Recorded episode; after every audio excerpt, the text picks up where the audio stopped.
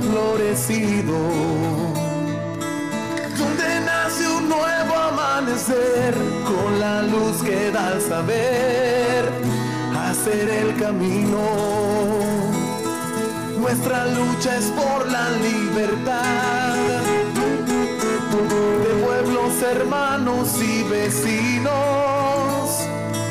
Es un canto por la humanidad con la solidaridad de amigo. Que nace de Con el fin de continuar impulsando las relaciones estratégicas para el desarrollo de un mundo multicéntrico y pluripolar sin dominación imperial, Venezuela cada día intensifica sus alianzas políticas y económicas con países que estén comprometidos a trabajar por el bien común, con respeto a la soberanía.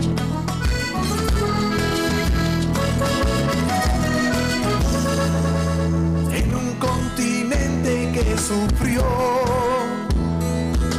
invasión, saqueo y genocidio.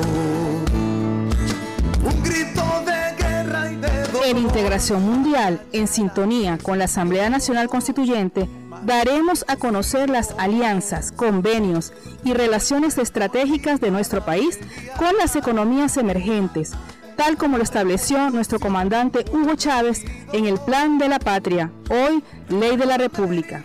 Sintoniza el programa Integración Mundial todos los lunes de 6 a 7 de la noche, con retransmisión los jueves a las 7 de la mañana y los viernes a las 5 de la tarde.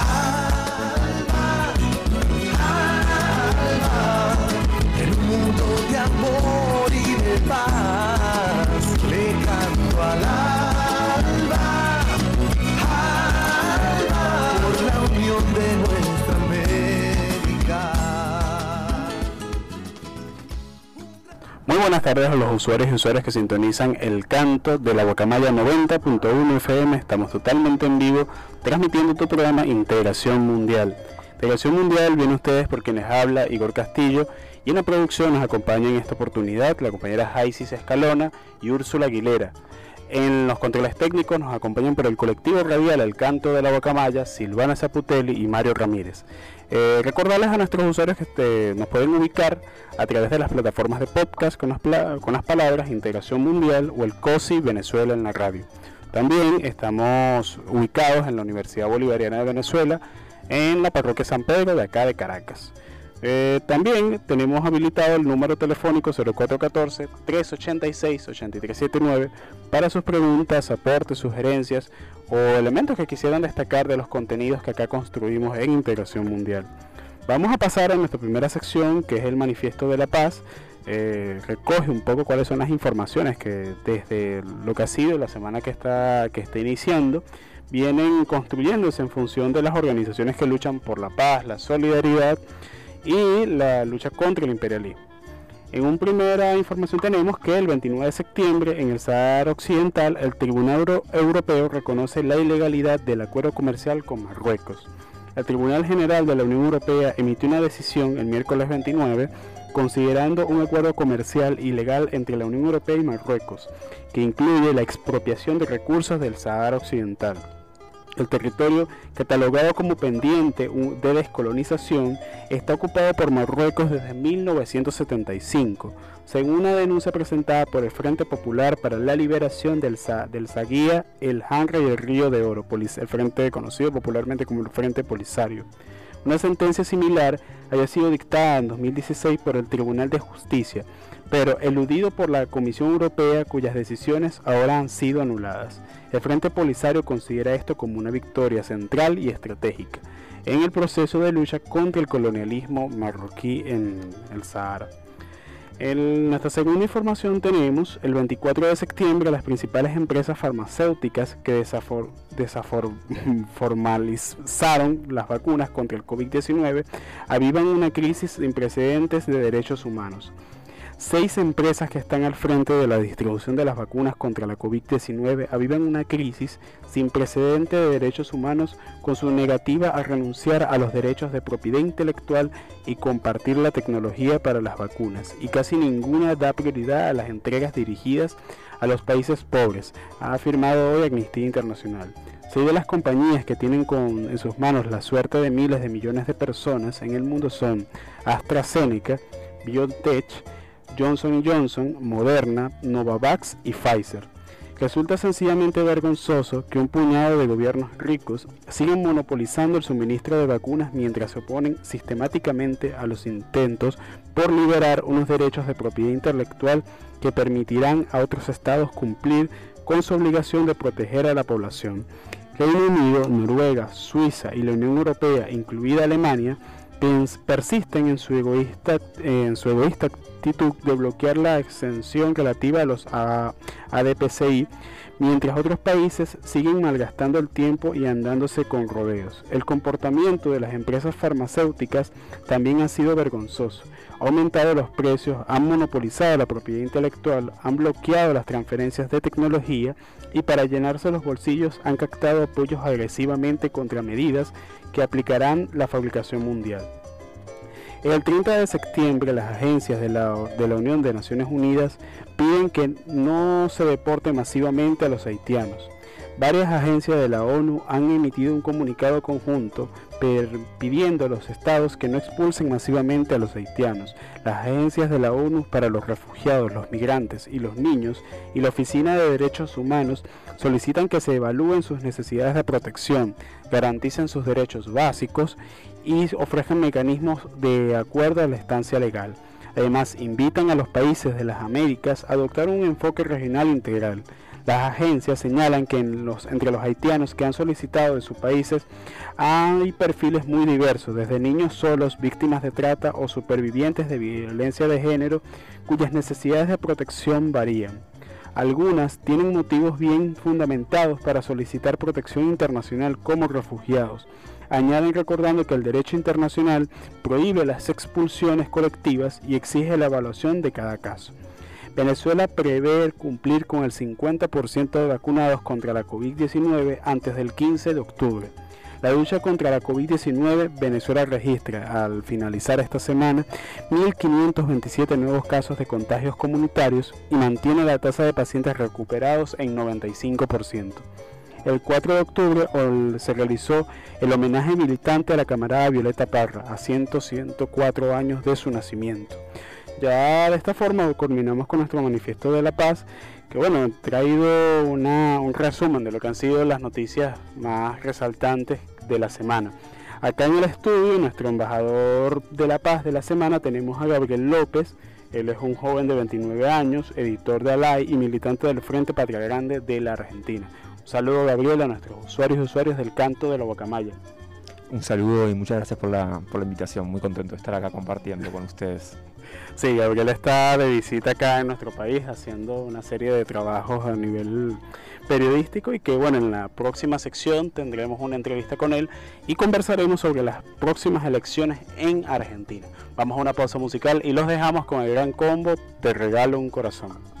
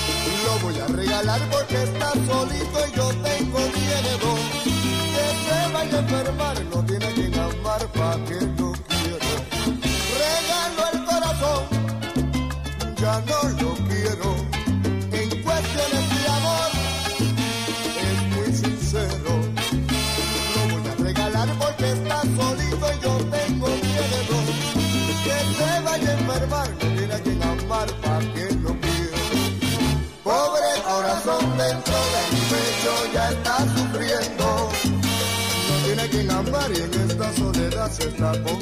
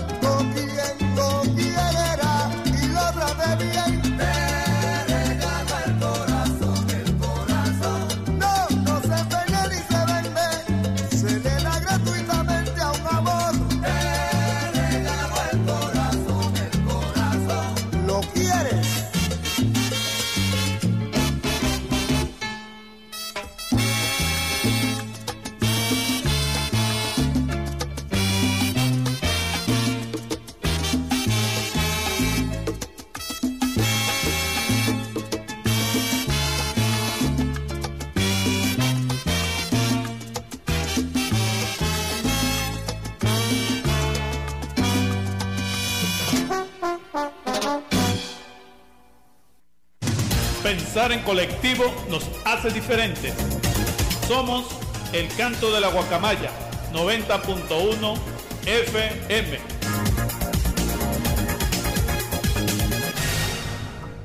Continuamos en tu programa Integración Mundial a través del canto de la guacamaya 90.1 FM.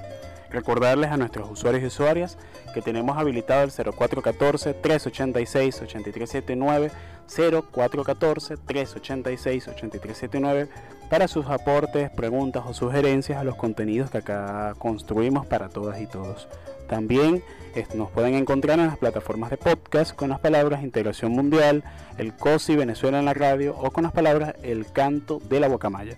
Transmitimos totalmente en vivo desde nuestros estudios ubicados en la Universidad Bolivariana de Venezuela, aquí en la ciudad de Caracas.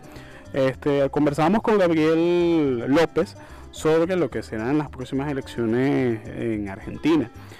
Este, quisiéramos primero hacerte una pregunta, Gabriel, sobre, trayendo un poco en contexto, ¿no? lo que fue el año 2019 en Argentina y que bueno, en 2019 expresó un voto de la esperanza del pueblo argentino frente a lo que era el, en función de mejorar las condiciones de vida. Venía, veníamos de lo que fue el gobierno de Macri y todas las medidas que impulsó el macrismo en Argentina. Entonces, ante esta realidad que se expuso el gobierno de la Argentina en el marco de la pandemia, o sea, ¿cuáles fueron esas consecuencias que, o, cuáles fueron las medidas que el gobierno de la Argentina eh, vio ante la pandemia de la COVID-19? Bueno, para, empezar y, creo que para entender un poco el contexto, me parece que podríamos dar un pasito para atrás nada más. Y es dar cuenta de lo que pasó con, el intento del macrismo de perpetrar un ajuste a nivel estructural en Argentina en el 2017, dos años antes de las, de las elecciones, lo que produjo una movilización popular muy importante a nivel nacional, que de alguna manera fue, por así decirlo, la herida de muerte del macrismo. El Frente de Todos en el 2019 fue de alguna manera el instrumento político que lograron construir los trabajadores, las trabajadoras, el pueblo, pero también los aparatos políticos tradicionales, para de alguna manera desalojar al, macrismo del Poder Ejecutivo con la esperanza albergada en nuestro pueblo de tratar de detener el ajuste. Creo que ese es el primer mandato o el principal mandato que tenía el Frente de Todos. Un voto que, vos decías, revivía la esperanza, yo diría más bien trataba de cercenar lo más agresivo que había sido el gobierno de la Alianza Cambiemos. En ese sentido, el Frente de Todos es un, frente que, alberga un conjunto de, contradicciones. Y eso me parece que es importante que, lo entendamos. Es una coalición muy amplia que alberga sectores muy disímiles por abajo y por arriba. Es decir, sectores vinculados, por ejemplo, al agronegocio, o a fracciones de los capitales industriales más concentrados en Argentina, pero también alberga en su interior movimientos sociales, organizaciones de trabajadores y trabajadoras, sindicatos, por lo cual la propia naturaleza de la alianza del Frente de Todos es una, naturaleza, podemos llamarlo así, inestable. Creo que cuando asume el Ejecutivo el gobierno de, de Fernández en el 2019, bueno, se encuentra con dos o tres factores que son muy importantes. La primera es un desajuste del capitalismo en, Argentina, una crisis económica que no estaba resuelta, por así decirlo. Tenemos que pensar que casi desde el 2012 en Argentina no hay una suerte de reinversión empresarial, por lo cual estamos viendo que efectivamente hay una demanda de los sectores empresarios de cambiar el rumbo económico. Un intento fue el macrismo. El segundo elemento que, hereda, por así decirlo, el Frente de Todos en el 2019, bueno, es el peso de la, del ajuste, donde hizo que los trabajadores y trabajadoras, quienes viven de su salario, pierdan hasta un 20% de su capacidad adquisitiva, tan solo en lo que fue el 2018-2019. Y tercero y último, que me parece que es lo más importante quizás, porque condiciona de alguna manera la política a largo plazo tiene que ver con el peso de la deuda, con el peso de la deuda externa que es heredada del gobierno de Macri, eh, que subsume a la Argentina frente a los dictámenes del Fondo Monetario Internacional. Esos son los tres elementos que me parece constitutivos de la situación política cuando llega al frente de todos en el 2019. También pasaron un par de meses y empezó la pandemia. Eh, bueno, por eso es que la, la, tónica de la pregunta habla mucho de que es en, además del, del, contexto pandemia, ¿no? El contexto de lo que ha significado la pandemia en América Latina y nosotros lo, lo trabajábamos aquí en el programa. La pandemia afectó de forma contundente a la gran mayoría de los países de la región. Y eso se evidencia no solo en los indicadores económicos, sino en los indicadores del acceso a la salud. Este, vemos un crecimiento en la violencia de género. Entonces, frente a todo ese escenario de lo que implica la pandemia de la COVID-19, ¿cómo el gobierno del Frente de Todos ha, aplicado medidas económicas o qué tipo de medidas se han aplicado? ¿Ha justificado de alguna forma o ha honrado eso, que tú mencionabas, este, ese voto de, grandes sectores de la, de la, del pueblo argentino en función de darle un giro a la política que está empleando el macrismo? Bueno, yo creo que cualquier respuesta rápida cae, digamos, de alguna manera en algo maniquio. Yo creo que hay dos, grandes periodos. Empieza la, la pandemia y el gobierno rápidamente, con un buen instinto, toma políticas sanitarias muy fuerte y muy rápidamente. Con un objetivo principal, que era reconstruir el sistema de salud heredado del macrismo que había sido prácticamente destruido durante esos cuatro años, ya sea por la desfinanciación, pero al punto tan ridículo de que incluso el macrismo había sacado de categoría ministerial a el espacio de salud. No había más un ministerio de salud. Entonces, lo que trató de hacer el, el gobierno con estas medidas fue ganar tiempo para reconstruir el sistema de salud, para en el caso de llegar a una situación más grave, no colapse el sistema sanitario. Mientras tanto, lo que trató de hacer fue acompañar a los sectores más vulnerables con un ingreso que se llamó IFE, que fue una partida presupuestaria que se le entregó directamente a las familias o a los sectores más empobrecidos de la Argentina. Sin embargo, decía que podíamos calificar de dos grandes momentos, porque esto duró hasta aproximadamente septiembre, cuando el gobierno empieza a tener una política o un giro un poco más ortodoxo, con mejores señales a los sectores económicos concentrados, principalmente al agronegocio, quitó la IFE, y esto es importante con lo que hablábamos antes, porque empezaba también a vencer los plazos de la deuda externa. Entonces, de alguna manera, el gobierno también tenía que negociar con el Fondo Monetario Internacional cuáles iban a ser las condiciones para el pago de esa deuda, pero además mostrar lo que los economistas ortodoxos llaman disciplina fiscal. De hecho, uno de los elementos que el ministro de Economía, Guzmán, más ha planteado es la necesidad de llegar a un déficit cero. Es decir, que el Estado no gaste más de lo que eh, recauda. No obstante, en un momento de crisis y con un, niveles de empobrecimiento muy altos de la población, eso no puede tener otra traducción que una suerte de ajuste. Un ajuste económico que casi siempre eh, no, es, no es a favor de las grandes mayorías. Eh, a favor siempre de un grupo... Recae sobre los sectores populares, eso está claro. De hecho, digamos, para poner algunos números sobre la mesa, hace, en esta misma semana se, conocieron las investigaciones conocidas como eh, Pandora Papers, donde se establece que Argentina es uno de los es el tercer país a nivel internacional con más eh, evasión de pago de impuestos a través de guaridas fiscales a nivel internacional. Y también se conoció otro dato curioso, que es que en Argentina tiene el 10% de los dólares a nivel internacional. O sea, solamente Argentina tiene el 10%. Solamente en Argentina alrededor de, bueno, 2.600 personas o familias tienen guaridas en el exterior y en Argentina los argentinos tienen el 10% de los dólares a nivel internacional. Claro, esta cifra puede ser engañosa, puede parecer que estamos hablando de una situación de, mucha riqueza o de capacidad de ahorro de los sectores populares. Sin embargo, el Instituto Estadístico sacó las cifras recientemente, la semana pasada, de pobreza de Argentina de este primer semestre del 2021 y encontramos que tenemos un país con un 40% de pobreza y un 10% de población, es decir, una de cada 10 personas que viven bajo la línea de indigencia, es decir, que no llegan a comer.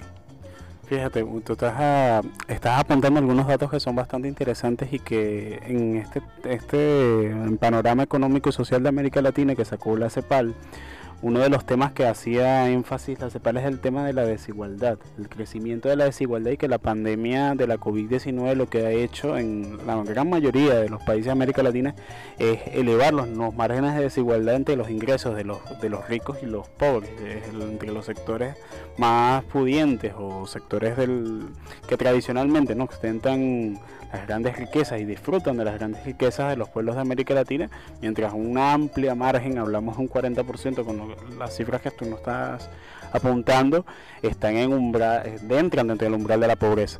Y es lamentable porque es un tema que pareciese fuese común en América Latina. Hay, hay unos niveles y márgenes de, ingresos de nuestros pueblos, de nuestros países y que no, la mayoría de los pueblos de América Latina no, perciben ese, las riquezas que son producidas por sus propias manos. Frente a este escenario, ¿qué acciones por parte del, Frente de Todos se esperan, esperan ser realizadas? Entendiendo lo que tú nos acabas de explicar, que el Frente de Todos es una confluencia de múltiples sectores de la sociedad argentina. Bueno, lo primero que habría que marcar ahí es que las elecciones de las PASO, las PASO son un sistema que se implementó en Argentina hace ya casi 10 años, que son elecciones simultáneas y abiertas dentro de los partidos y obligatorias.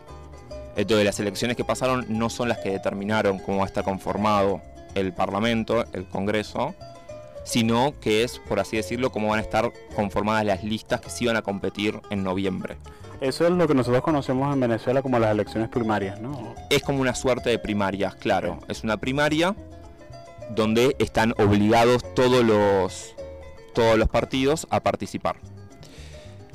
Esto trajo una suerte de sorpresa en la fuerza del Frente de Todos, muy importante, y un debate sobre el rumbo económico. Hay sectores vinculados a los movimientos sociales, a las organizaciones de trabajadores, que plantean la necesidad de reactivar la economía a través del consumo de los sectores populares, mejorar el salario real, bajar la inflación.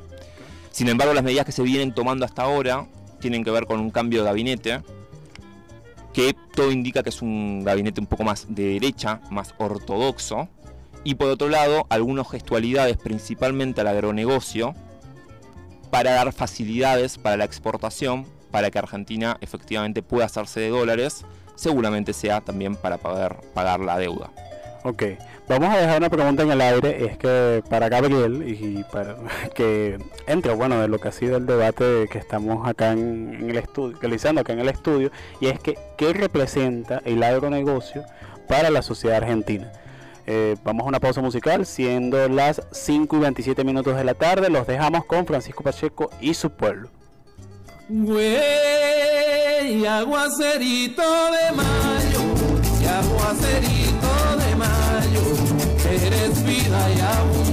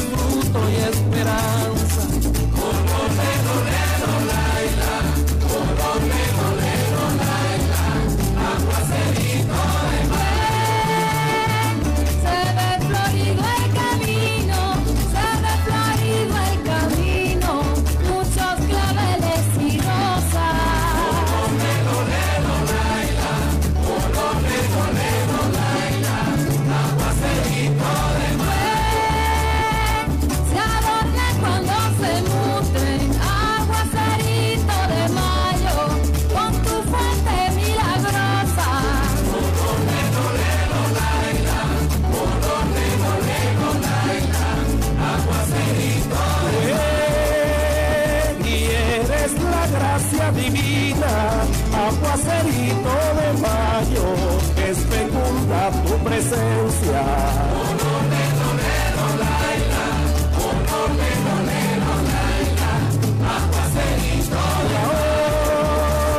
Tú purificas la tierra, tú purificas la tierra, para que abunde la cosecha. Mayo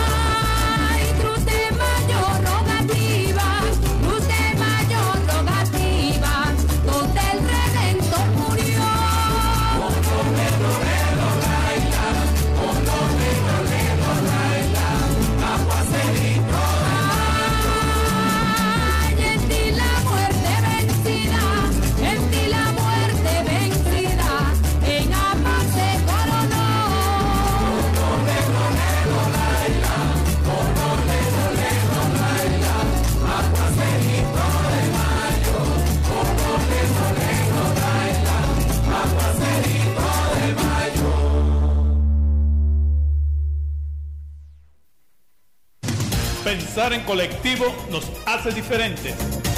Somos el canto de la guacamaya 90.1 FM.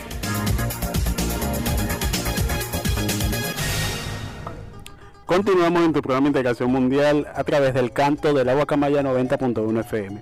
Recordarles a nuestros usuarios, tenemos habilitado el 0414-386-8379 para sus aportes, preguntas y sugerencias a nuestro programa y a los contenidos que acá construimos. Repetimos 0414-386-8379 para sus aportes, preguntas, sugerencias o comentarios al programa y a nuestro entrevistado que es Gabriel López. También estamos transmitiendo en vivo. Un saludo para los usuarios y usuarios que nos escuchan y nos observan a través de la página del COSI, arroba COSI en Instagram. Vamos a pasar un momentáneamente en esta sección integrándonos al mundo y hablaremos sobre las elecciones primarias en Argentina. Este año, argentinos y argentinas volvieron a las urnas para renovar la mitad de la Cámara de Diputados y un tercio del Senado de la Nación. En las primarias abiertas, simultáneas y obligatorias, paso, el 12 de septiembre se definieron las candidaturas y agrupaciones políticas que se presentarán a las elecciones generales. El 14 de noviembre de 2021 se elegirán 127 diputados y diputadas en todo el país y 24 senadores y senadoras de en 8 provincias.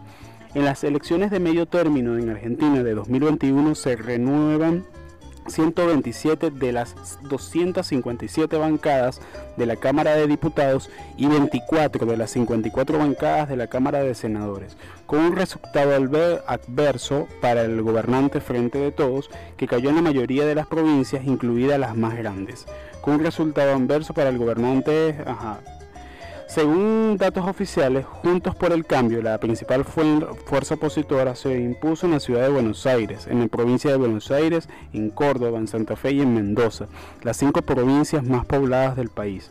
La mayor sorpresa se dio en la provincia de Buenos Aires, gobernada por el exministro de Economía Axel Kicillof, donde la oposición consiguió el 37,99% de los sufragios, sumando los votos de Diego Santilli y Facundo Manes que competían en la interna, contra el 33,64% del Frente de Todos.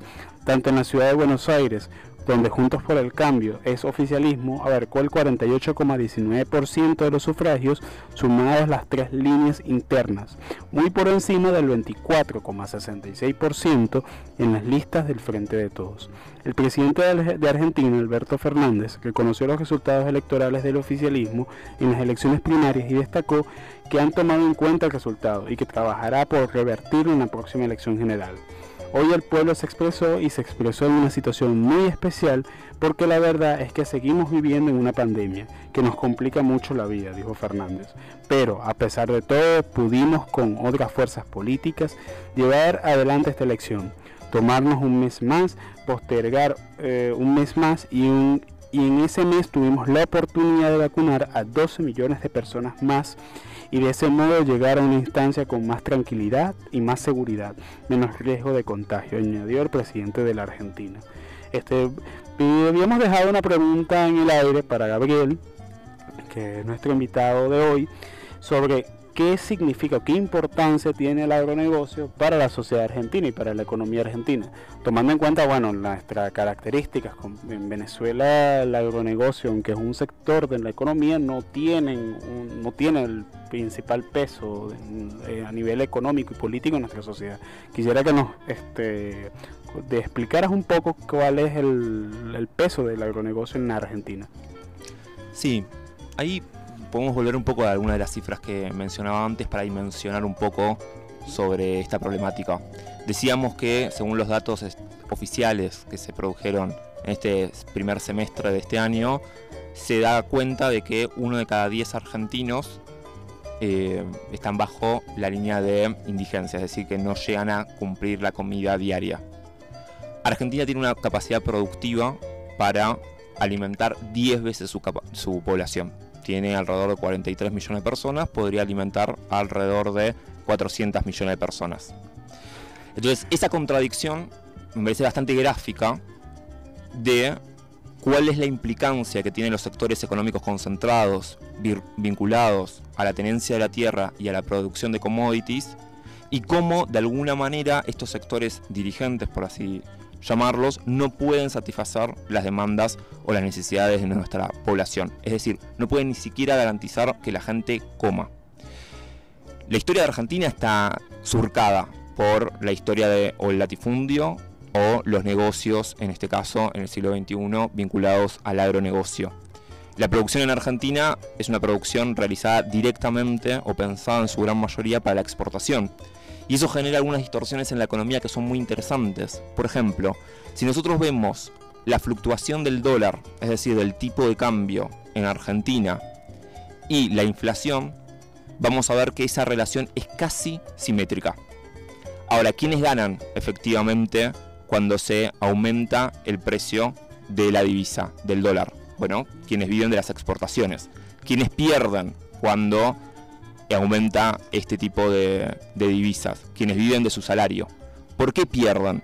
Porque también, y ahí se mete el segundo elemento, en Argentina estos sectores venden lo que producen al precio que lo cotiza la bolsa de Ámsterdam. Entonces, la provincia de Buenos Aires produce, supongamos, aceite y vende al mismo precio a una familia argentina el aceite que lo que lo vende en Ámsterdam. Pero el sueldo de un argentino una familia argentina No se mide con lo que... no es, evidentemente no hay que ser economista para dar cuenta que no es igual al de una familia en Ámsterdam. Y la pregunta ahí sería, ¿quiénes ganan con esta situación? Y si esta situación no explica, de alguna manera, la pobreza, por ejemplo. Estamos hablando de 40% de, pobre, de pobreza en Argentina. Bueno, claramente se puede explicar a través de cómo se deprime el salario. Pero sobre todo, me parece que lo más importante es cómo el salario no alcanza para comprar cuestiones básicas y cómo efectivamente cuando suben estos precios impacta de lleno en los bolsillos populares eh, porque la gente necesita comer. Claro. Este, Es bastante interesante sobre todo la relación que, que el vínculo que haces entre una familia en Argentina y una familia en Ámsterdam, que no, son, no teniendo los mismos ingresos el aceite que se lo venden al mismo precio. ¿no? El, quisiera hacerte una tercera pregunta, ¿cuáles deberían ser las nuevas medidas tomadas por el gobierno de Argentina si se lograra mantener la bancada oficialista en la Cámara de Diputados y Senadores? Eh, una, un paréntesis, un pequeño paréntesis allí. Este, nos decías que militas en el Frente Patria Grande. Quisiera también que nos indiques un poco cuáles son las ideas o propuestas que desde el Frente Patria Grande tienen de cara a la situación actual de Argentina. Bueno, el Frente Patria Grande es un frente de organizaciones sociales que en su gran mayoría no venían participando de la política institucional, sino que estaban realizando sus tareas políticas en los movimientos sociales, que se conforma para hacer un aporte desde los movimientos sociales a el desalojo del ejecutivo del, macrismo. Y hoy en día eh, integra también el Frente de Todos, que es la coalición oficialista. Sin embargo, nosotros durante la década kirchnerista no fuimos kirchneristas, de hecho fuimos bastante críticos de- del kirchnerismo, pero entendíamos que por el momento histórico, por las circunstancias, era necesario articular la mayor cantidad de esfuerzos posibles para sacar y detener el ajuste. ¿Cuáles creemos que tienen que ser las principales medidas que tome el gobierno?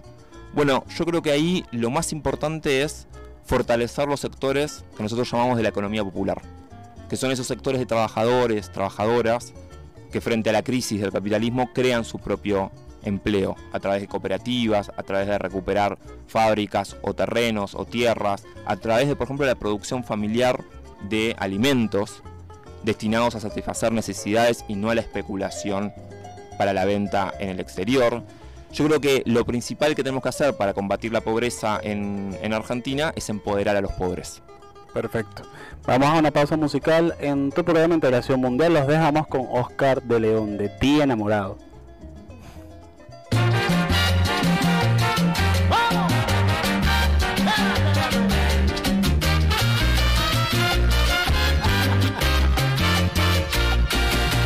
Me explico por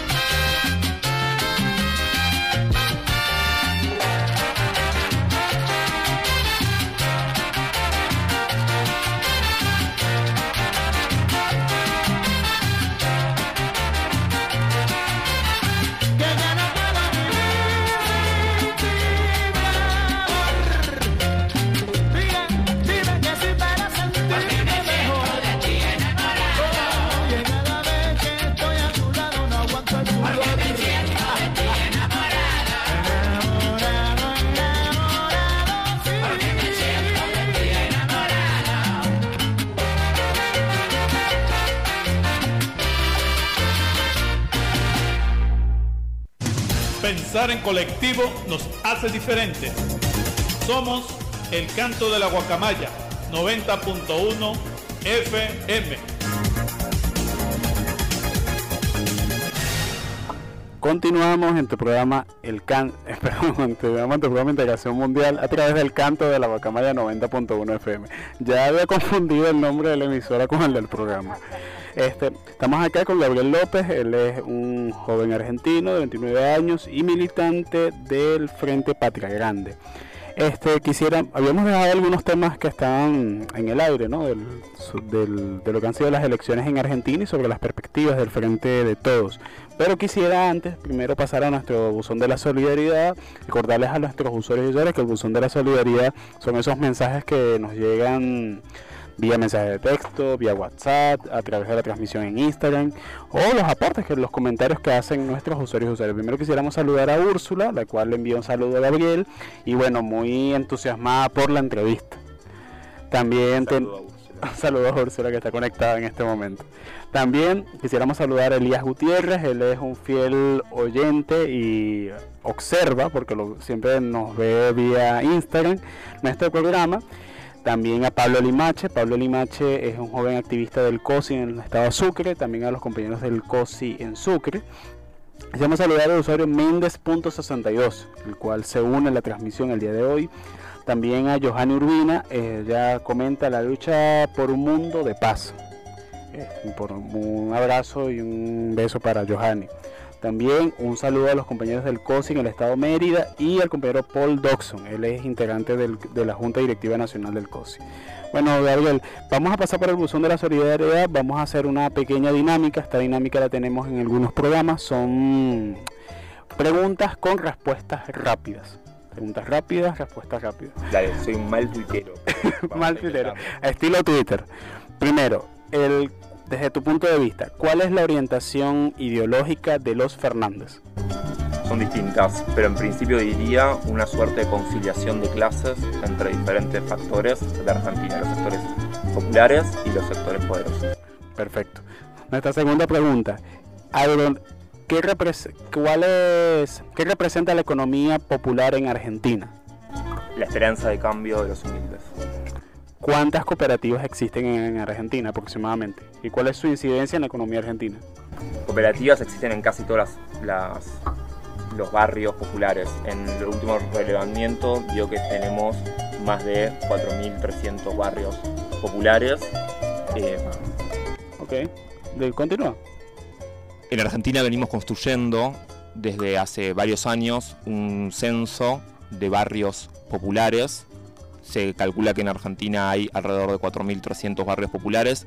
Hay cooperativas y formas de organización popular en todos esos barrios y de hecho la economía popular ha construido una suerte de sindicato que es la Unión de Trabajadores de la Economía Popular, que es una, es una fuerza social que representa sindicalmente a los excluidos de nuestra patria. Perfecto. Una otra pregunta, Gabriel. ¿Qué tendencia a, a nivel, qué tendencia ideológica crees que se imponga en las próximas elecciones? ¿Consideras que se imponga? Sin caer en el, sin caer en el cliché del gurú electoral.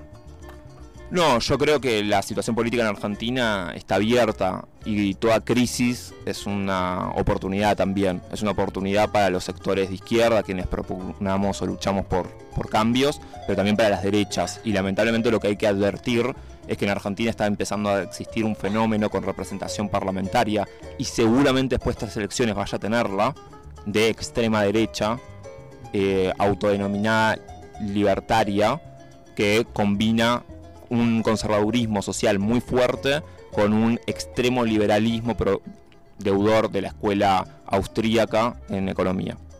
¿Hay salida para la crisis en la Argentina? Siempre que los pueblos luchan hay salida para las crisis. Bueno, muchísimas gracias a Gabriel López por su participación acá en este programa en Integración Mundial a través del canto de la Guacamaya 90.1 FM. Gabriel, un mensaje final para nuestros usuarios y usuarias que te escucharon el día de hoy. Antes nos dicen que tenemos 5 minutos de ganancia. Ah, muchísimas gracias. Bueno, podemos hablar un poco más, Gabriel. Ga- Ganamos cinco minutos. Le ganamos cinco minutos al tiempo acá en el programa. Este, vamos a hacer entonces un, tratar de que nos desarrolles un poco más lo que veníamos conversando en la sección anterior, ¿no? Sobre la- las tendencias que estaban, o sea, lo que ha sido el frente de todos, lo que, lo que, las fuerzas que confluyen en el frente de todos y lo que representa en el hecho práctico ese campo, lo que tú denominabas ese campo de batalla que es el frente de todos.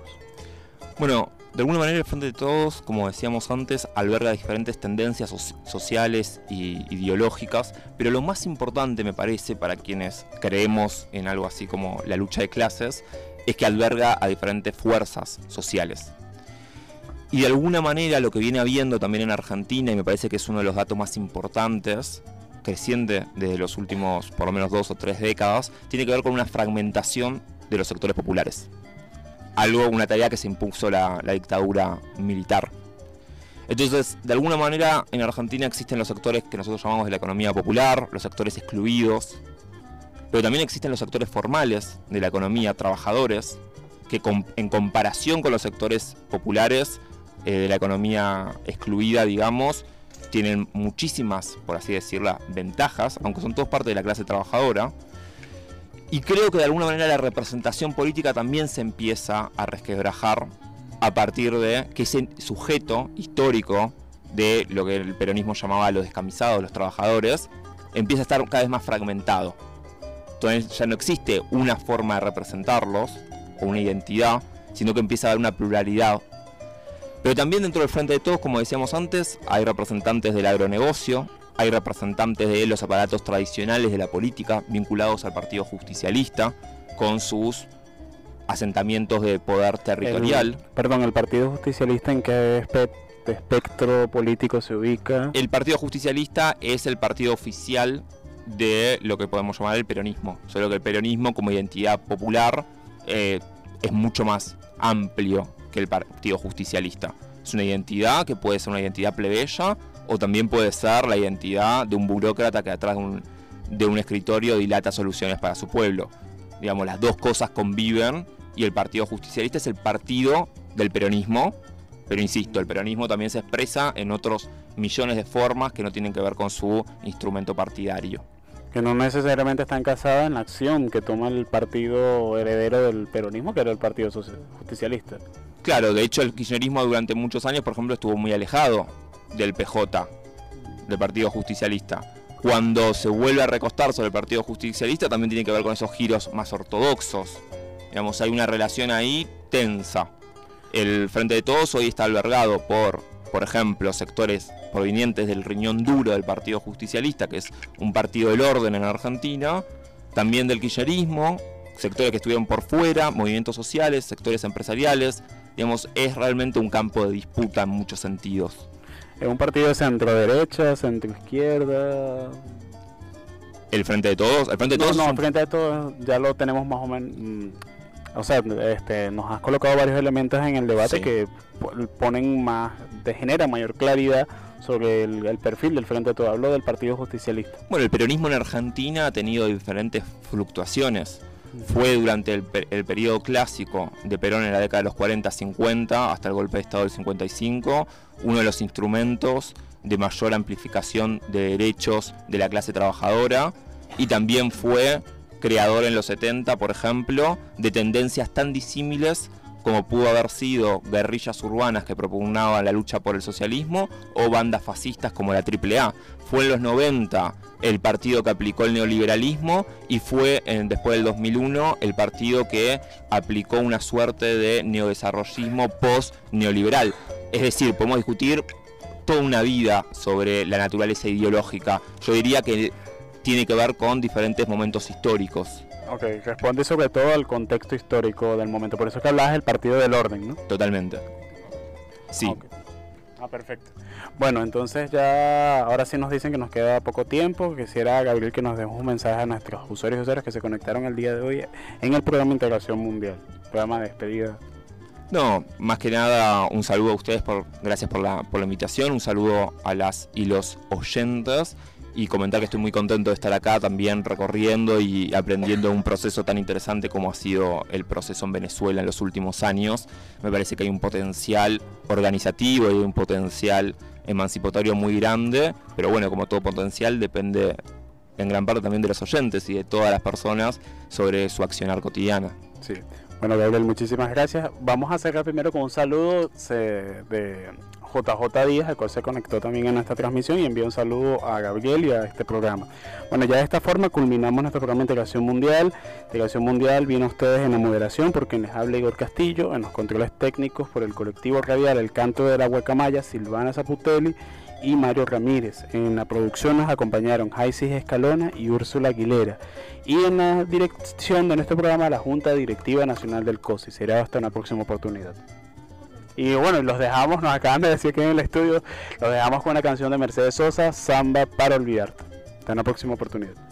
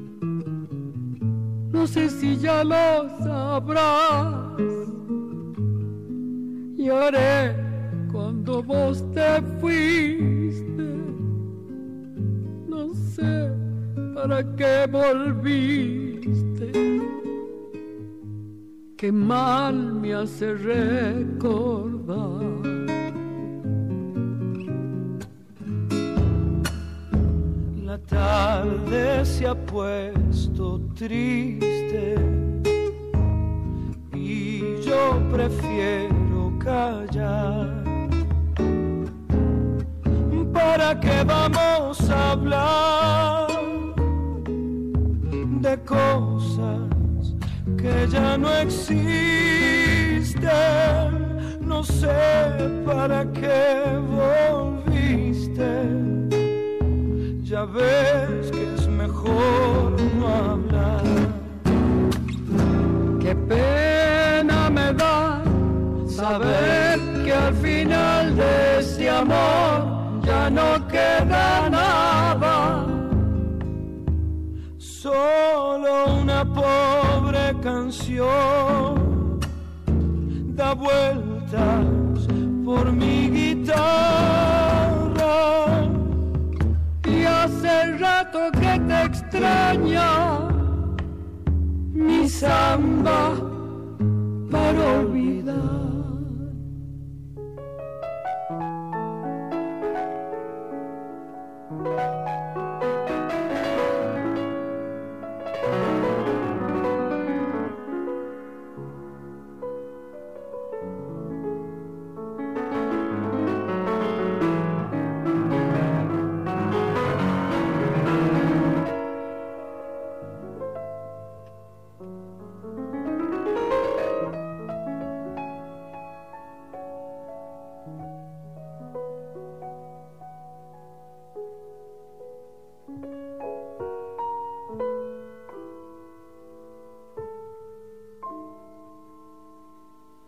Samba vivió conmigo, parte de mi soledad. No sé si ya lo sabrás, mi vida se fue contigo. Contigo, mi amor, contigo. Que mal me hace recordar. Mis manos ya son de bar. Tanto apretar al dolor. Y ahora que me falta el sol, no sé qué venís buscando. Llorando, mi amor. Llorando. También olvidame vos. Qué pena me da Saber que al final de este amor